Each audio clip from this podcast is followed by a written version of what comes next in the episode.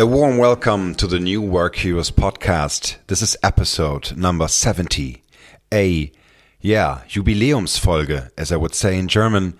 You can hear me speak English. Why is that? What is that all about? Let me first introduce myself. My name is Jörn Hendrik, and I'm the founder of the New Work Heroes, a career coaching company, and also a publisher of books and digital education programs that we are working with of a number of freelance experts and trainers to deliver the best educational experience on the matters of transformations, new work, and the world of the changing world through digitization. This podcast used to be a German one. I once had an English uh, episode, so I could talk about my yeah beautiful experiences in Porto, Istanbul, and uh, some other European contacts.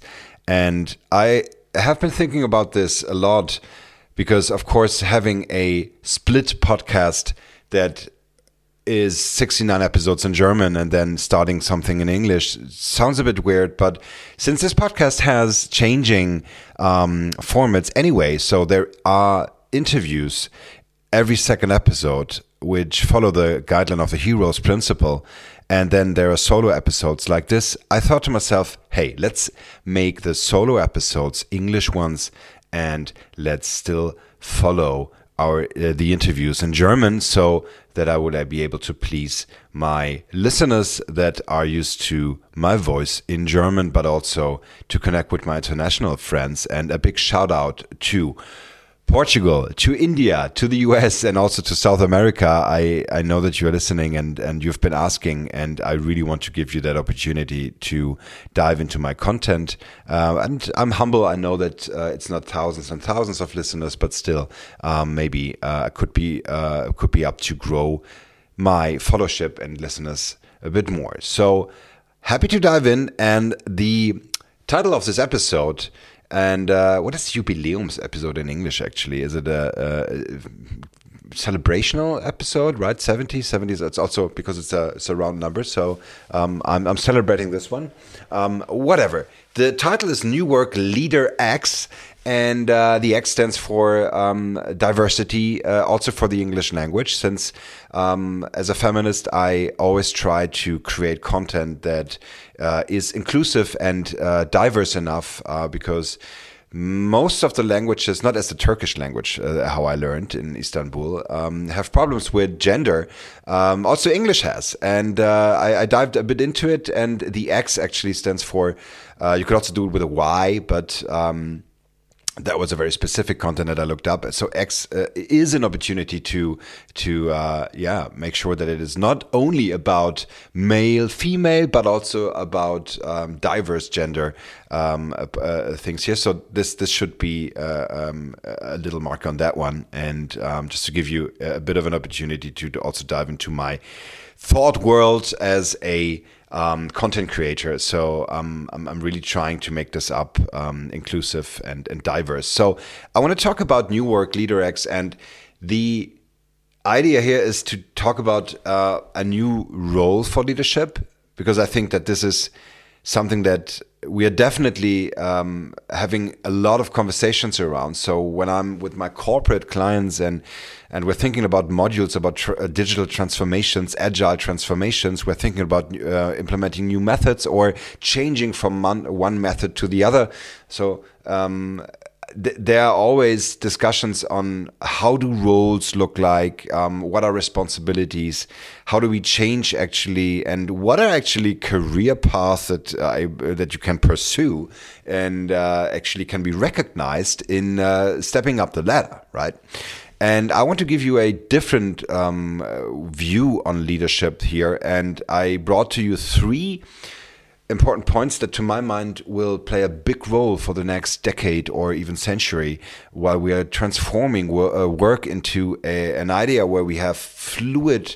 Um, like a more like, like kind of like a fluid view on how careers unfolding and and also contracts right so uh, i think that that this kind of employee status of fixed contracts or freelance status of work or even entrepreneurial ways of work will mix more and more. And um, yeah it, it, will not be of a, a, big importance anymore if you uh, if you're a freelance worker or if you're an employed worker because you are participating to a beautiful um, product that uh, wants to create um, value and and actually um, yeah bring bring a lot of impact to to customers and clients out there. So my first uh, start um, naturally as a coach uh, is the point personal development. And why is it important as a new work leader um, to think about personal development? Well, I think that the competence on viewing your own learning points personal wise and where you where you need to improve or where you should have a deep dive into uh, feelings and, and, sets of emotions. So, um, what is stressing you out? Out where is anxiety? Where where there are certain points where you where you are hurt and and where you need to um, have a, a, a, deeper look is super important. So I, I mean, interestingly enough, I'm, I'm struggling a bit to find words here because I'm doing that so much in German. So it's not about you have to look into or you need to uh, embrace your emotions, but at a certain point there is uh, a, a, clarity in being a leader, a leader X, and embracing um, your own path, following your needs and facing your doubts and fears that enables you to lead others, right? I think this is a tremendous important part. So when I and and this is a this is a, hello to all corporate listeners here. I mean, you all witnessed this, right? So there are certain opportunities for you to step up to a senior uh, uh, uh position. There are opportunities to be seen by senior management, right? And so you do certain things, or you actually don't do certain things anymore, right? And you prepare for the step up. And the thing is that, of course, being a certain time, uh, uh, and as I heard, um, junior leaders are leader X are actually up for this idea of stepping up even even faster, right? So, but what, what what does it actually take you to be promoted, and and how important is that for for your way? And I would say it is more important to stick with your needs and what you where you want to go than to really step up the next step and and be uh, promoted. Because the the question is when your superiors when your line managers are not able to see that you are developing in a way that that will help the team to, uh, grow you shouldn't be with that um, line managers and senior management anymore, right? You should seek out and look for a company that actually is able to to see your way where you change in a way that actually brings value to uh, to your team members. And this is actually the whole truth about this. So you will not uh, fight in giving up your ideals and also um, your your values in uh, stepping up a fictional ladder of some uh, corporation or brand um, that will help you to um, to play this game. If everybody plays that game, you would argue, I need to play it too because I will not be recognized and seen. And I would call out and say, no, you don't. You don't because you go your own way. So one of the um, values that the new work heroes are pursuing is that once you master your own game in your own hero's journey and you are able to identify competencies where you are good at and you want to strive for, it is your personal uh, hero's journey that you will pursue and there will be always obstacle that you will work with. So this is a tremendously important lesson. You step this personal development game up for yourself and by developing yourself, you will lead better and it is a um, step to step um, way into self awareness that um, will enable you to actually be a better leader. And just imagine that you will sit in a room with someone that's acknowledging your anxiety and actually your uh, your words of doubt, right? So um, actually accessing certain feelings in a way where you say, "Okay, I was troubled. I was not. I was not sure. I was not sure if I'm seen. I was not sure if what I'm what I'm doing is actually recognized, and that is why I hardened up a bit. And I was a bit, you know, I I challenged my team uh, more because I I, I was insecure, and through this insecurity, I maybe was not uh, was not giving justice to the work others did because I, I only looked at the output and I did not uh, really connect to uh, to their um, to their situation, right? And then your line manager and, and there your your leader will actually say your leader X will actually say that is great that you um, embrace your uh, anxiety and your doubt here because I could feel that too. And I was asking myself when you would wake up to that and actually be able to um, pursue um, uh, these steps because through actually embracing that you were in doubt and therefore uh, were a bit stern or hard to your team, you're able to move forward and actually give that space and room so that your team can actually talk about these anxiety and these doubts too. We're living we're living in troubling uh, times. This podcast has been recorded in December 2021, so it is still it is it is for for for most countries in the world and especially mine here in Germany. We're in the in the fourth wave of the corona pandemic, and there are still um, a lot of uh, doubts that are, uh, are, coming our way in actually equipping for solely remote work, home office work, combining our family life with the professional life and actually being there. So, talking about doubts and anxiety, hell yes, we need to address this and also at the workplace, right? So it is not solely about KPIs. It is not about the OKR set that you have to, uh, that you have to pursue the next uh, quarter. It is about your personal development and the personal development in your team. And it is a huge pillow and, you know, building block for um, the new work leader X and, and this, this image that, uh, that I stand for, that, that, that these are the values that actually I want to bring to you. Let's talk about the second pillar and a tremendously important part for this new work theme of my company called New Work Heroes. Because, yeah, new work has been, um, and I don't know how is it for you in your country. Um, here in Germany, we really take new work as a hype word, a buzzword about everything that it is for transformational work, right? So all uh, of this digital transformation always goes with new work, right? New methods. And I want to uh, maybe you, you never heard about this. Actually, Frithjof Bergmann, he's actually an Austrian German guy um, who died actually last year, uh, sadly and he was a philosopher and ethnologist actually working um, at uh, in, in, in, the in the U.S. Um, his his his main area of work was in Flint next to Detroit when uh, when the automotive companies actually um, uh, the whole industry um, crashed and there was a lot of unemployment. He thought about the with his Institute of New Work new models and areas of work. That that should be it. Um, I just want to give you an insight where this word uh, actually spread from. And uh, here in Germany, we're using this a lot because our um, LinkedIn um, service that we use here uh, is also uh, it's called Xing, right? Um, they also use this word as their company. Um, uh, their, their company claims. So this is something that, that, that German people or German speaking people are aware of. Um, and new work means that we have uh, we're living in transformational times where we have new working methods, right? So it, it's it's design thinking, it's it's Scrum or LeSS or SAFe, these kind of uh, scaled agile methodologies, right? And it's also about lean startup. It's about these methods where you where you uh, and you all uh, heard about this, right? So it's about customer centricity. So what does the customer want, right? And then talking about problems? What what problems can you solve, and and how do you actually uh, go into a product and do it? And then you create canvases, maybe uh, a business model canvas, right? Uh, the one that Alex Osterwalder and his team created, right?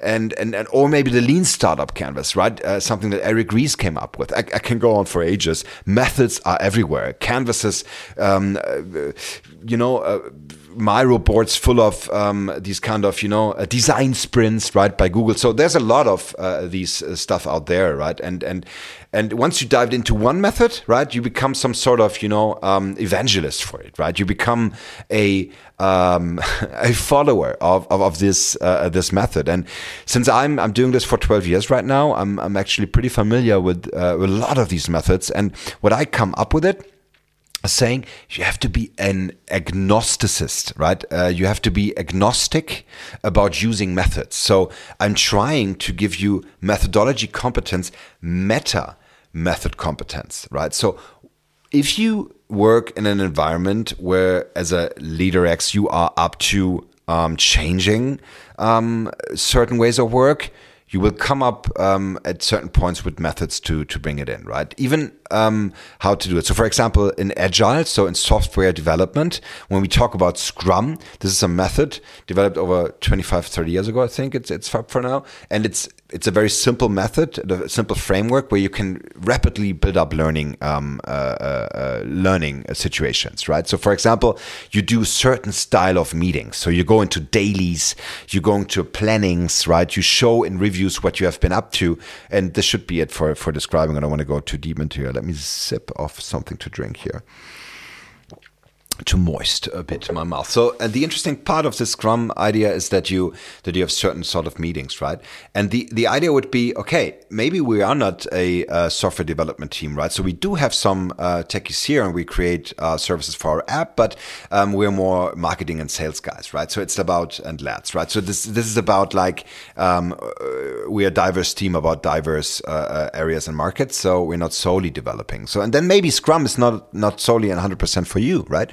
And you should be thinking about how to actually um, uh, dive into that method. And this is something that I described in in a podcast. Uh, actually, was the last podcast, uh, the solo episode in German, where I said it is about being agnostic, agnostic to it. And agnostics actually it comes out of Christianity, so it's the idea of being uh, being religious, right, but not solely to um, the Catholic Church or maybe um, Evangelic or Baptist Church, right? So uh, you're not following the stats; you have your own, right? But you're still a believer, right? So you're in meet in meta, some sort of, right?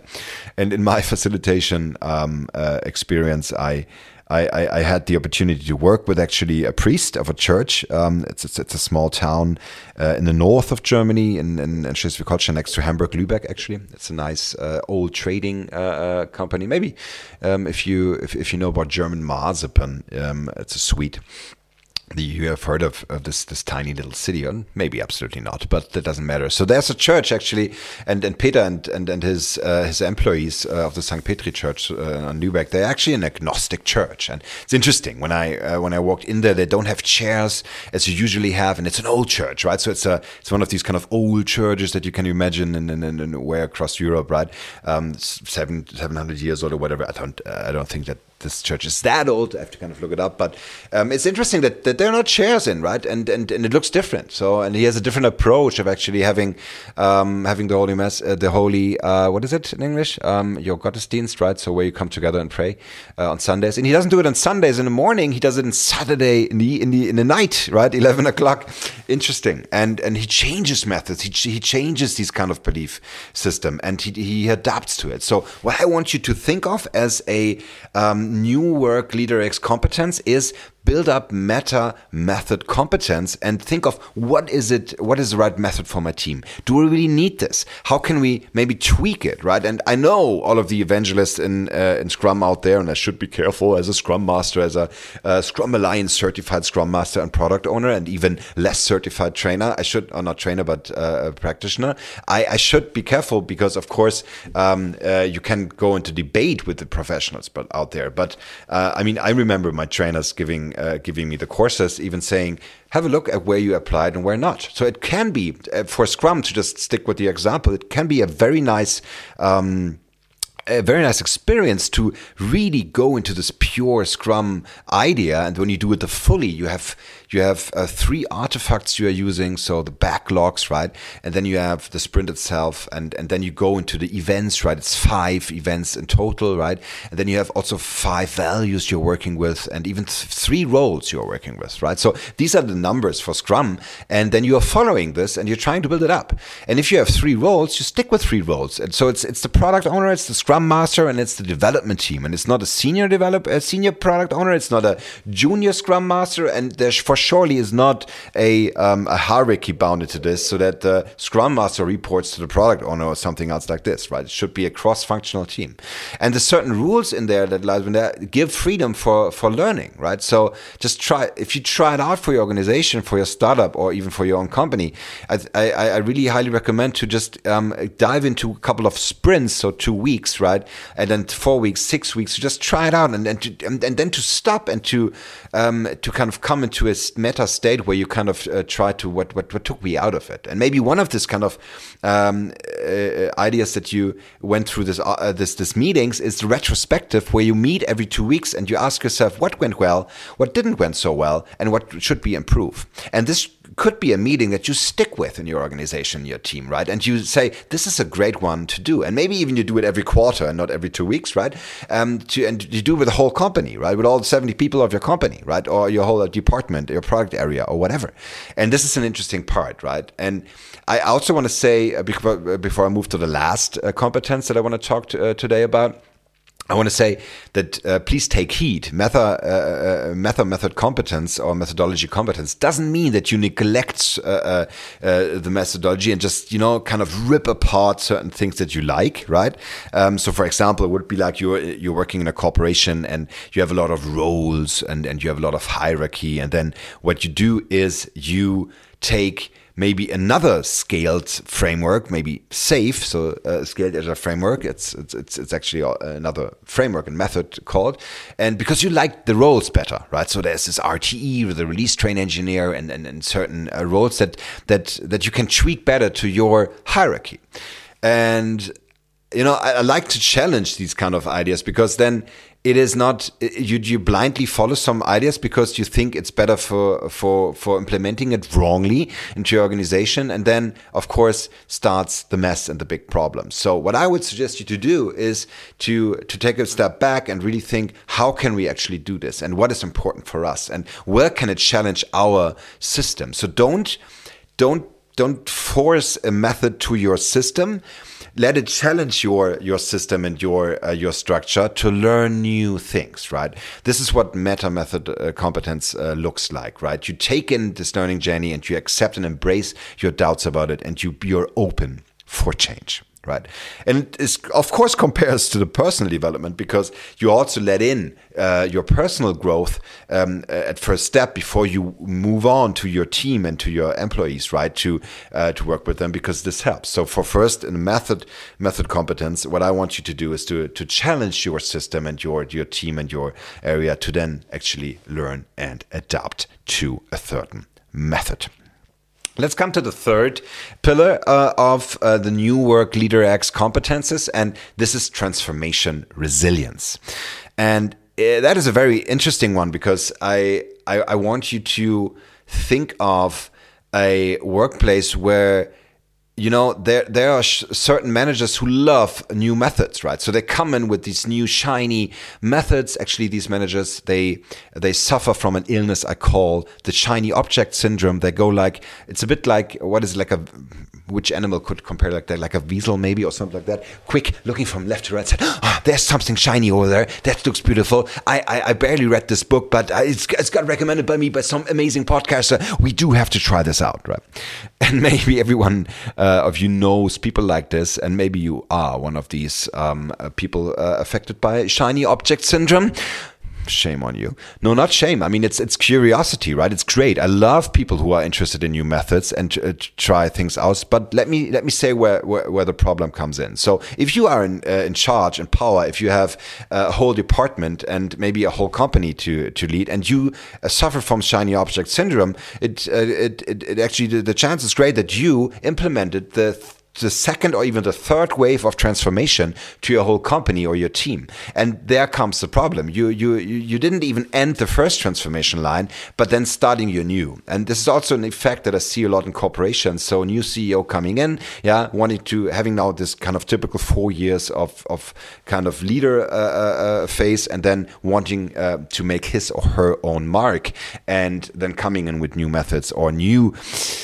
consultants and shiny ideas. The problem is every transformation um, setting up for new rules because you really want to do it and you really want to change is of course um, set to failure because first point you have to work for personal development even as ceo have deep look into your own doubts, into your own personal growth.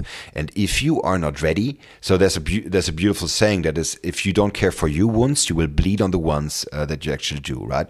Is it uh, healed heal, and uh, uh, suffering people will suffer, right? So and it will spread suffering, right? So this is a an important uh, learning um, and comes out of the first principle of personal development. Then you go into meta uh, method competence, and then you take it in for transformation.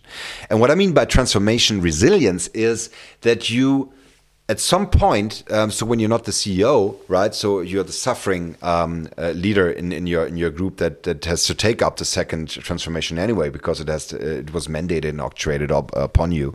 You you do have the opportunity to take something out of this lesson. So transformation resilience means yes, there is a new method, there are new things that uh, that they that they want from us. Um, but you take it on and you you ask yourself how can you actually spare uh, uh, can you go into sparing with experience and competencies with others? So i want you to transfer knowledge that came out of other projects to actually hold your room. So this is a, something that is uh, is an important so you always are able to navigate a certain room of um, now if you're going to translate quickly into uh, from german. So your Handlungsspielraum. It's your it's your room of execution where you can actually operate, right? And this is always there, no matter how much is mandated upon you, right, uh, from uh, from your corporation, or when it's for startups, it's even worse because your CEO um, is heavily uh, suffering from shiny object syndrome. So then there is we're going that that area, right, and already booked like externals coming in for uh, for for starting this kind of transformation. So chances are that that that you're really doing this. And as I said, if you're if you're the CEO yourself, um, um, please take a deep look where you where you're following this. And this resilience means that you're trying to uh, operate with your team, and and and, and you operate actually by uh, by asking the most important questions for transformation resilience, and this is trust, right? How good are we in actually maintaining trust between us here and the team? And how can we tackle this, right? And even when it's really difficult and we really um, we're really struggling with uh, yeah with with following these guidelines on this, I want you to kind of take take take this as an opportunity to build up resilience upon um, these measures that come up to you, the new KPIs you have to deliver, the new uh, experiences and the new meetings that you you come upon. Because it is not about giving in, right? Change is ever uh, everlasting. So I would say that we are at the verge of actually this fourth industrial revolution that comes in. So it's a it's a digital revolution, and we are we're step we're actually on the on the stepstones of the fifth uh, industrial revolution, where we're actually taking AI and um, and and exciting new technologies to a level where uh, we as human beings will be able to operate with technology in a way we, have, we could never before. And this takes new methods, skills, and also um, a, a, new mindset, right? And uh, there will be more change. And, and there has always been. My, my favorite example to kind of underpin uh, why transformation resilience is so important is um, the printing press, uh, uh, the invention of the printing press, right? It was actually 1850, and basically also here in Germany, uh, starting with, with UK, but also in Germany, um, we, we we had these upcoming of these huge um, uh, publishing houses, right, where um, where suddenly through printing daily uh, it was possible to actually um, invent a newspaper, right?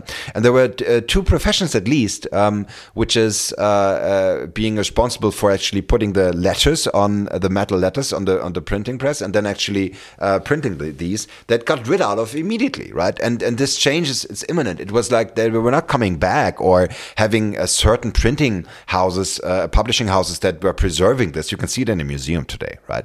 And and so it is with every technology when uh, when a when a new technology takes over and actually makes this. So you you don't have a choice but to face the the truth that change is imminent and, and, and, and evident and that you, you, you need to respond to it in a certain way. And if you don't respond and if you stop going into that transformation um, uh, mode, you will stop evolving, right? And and and change is, an, is something that is deeply rooted into human nature, and we are we are absolutely capable of doing this, right?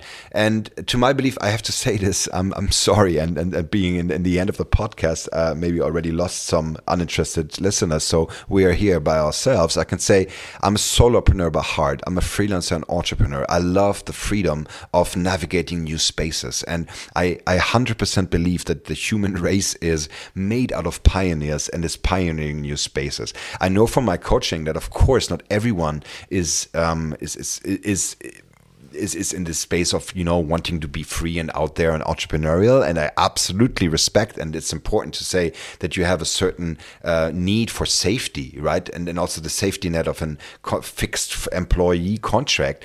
Absolutely. But i totally believe that if given the opportunity to be free and not struggle and hustle for our lives paying our rents whatever yeah being free we would actually uh, embrace change uh, uh faster right? And even if not of course, our brains um, are, um, also adapt quickly and, and then want to want to uh, uh, embrace security. Right? We are able to um, to embrace transformation, resilience, and um, and to work with us. So, for you, being the new work leader X, I want you to embrace personal development. Think about your personal journey and where this will lead. I want you to think about method competence and some sort of agnosticism around how to use methods in your in your workplace. And I also want you to take in a thought on transformation resilience to guide your team with the principles of trust. I hope this was an inspirational podcast episode for you. You are absolutely invited to subscribe to the podcast. You are even invited to um, to give to rate it, the podcast on the landing page on it. And I would love for you to tune in for the next English episode that will be out in four weeks. And hell, it is now. It will be still in this year, so I don't need to wish uh, uh, all of these wishes. I'll stay with you with heroic wishes. This is Jon Hendrik. Have a great day. Oh. you.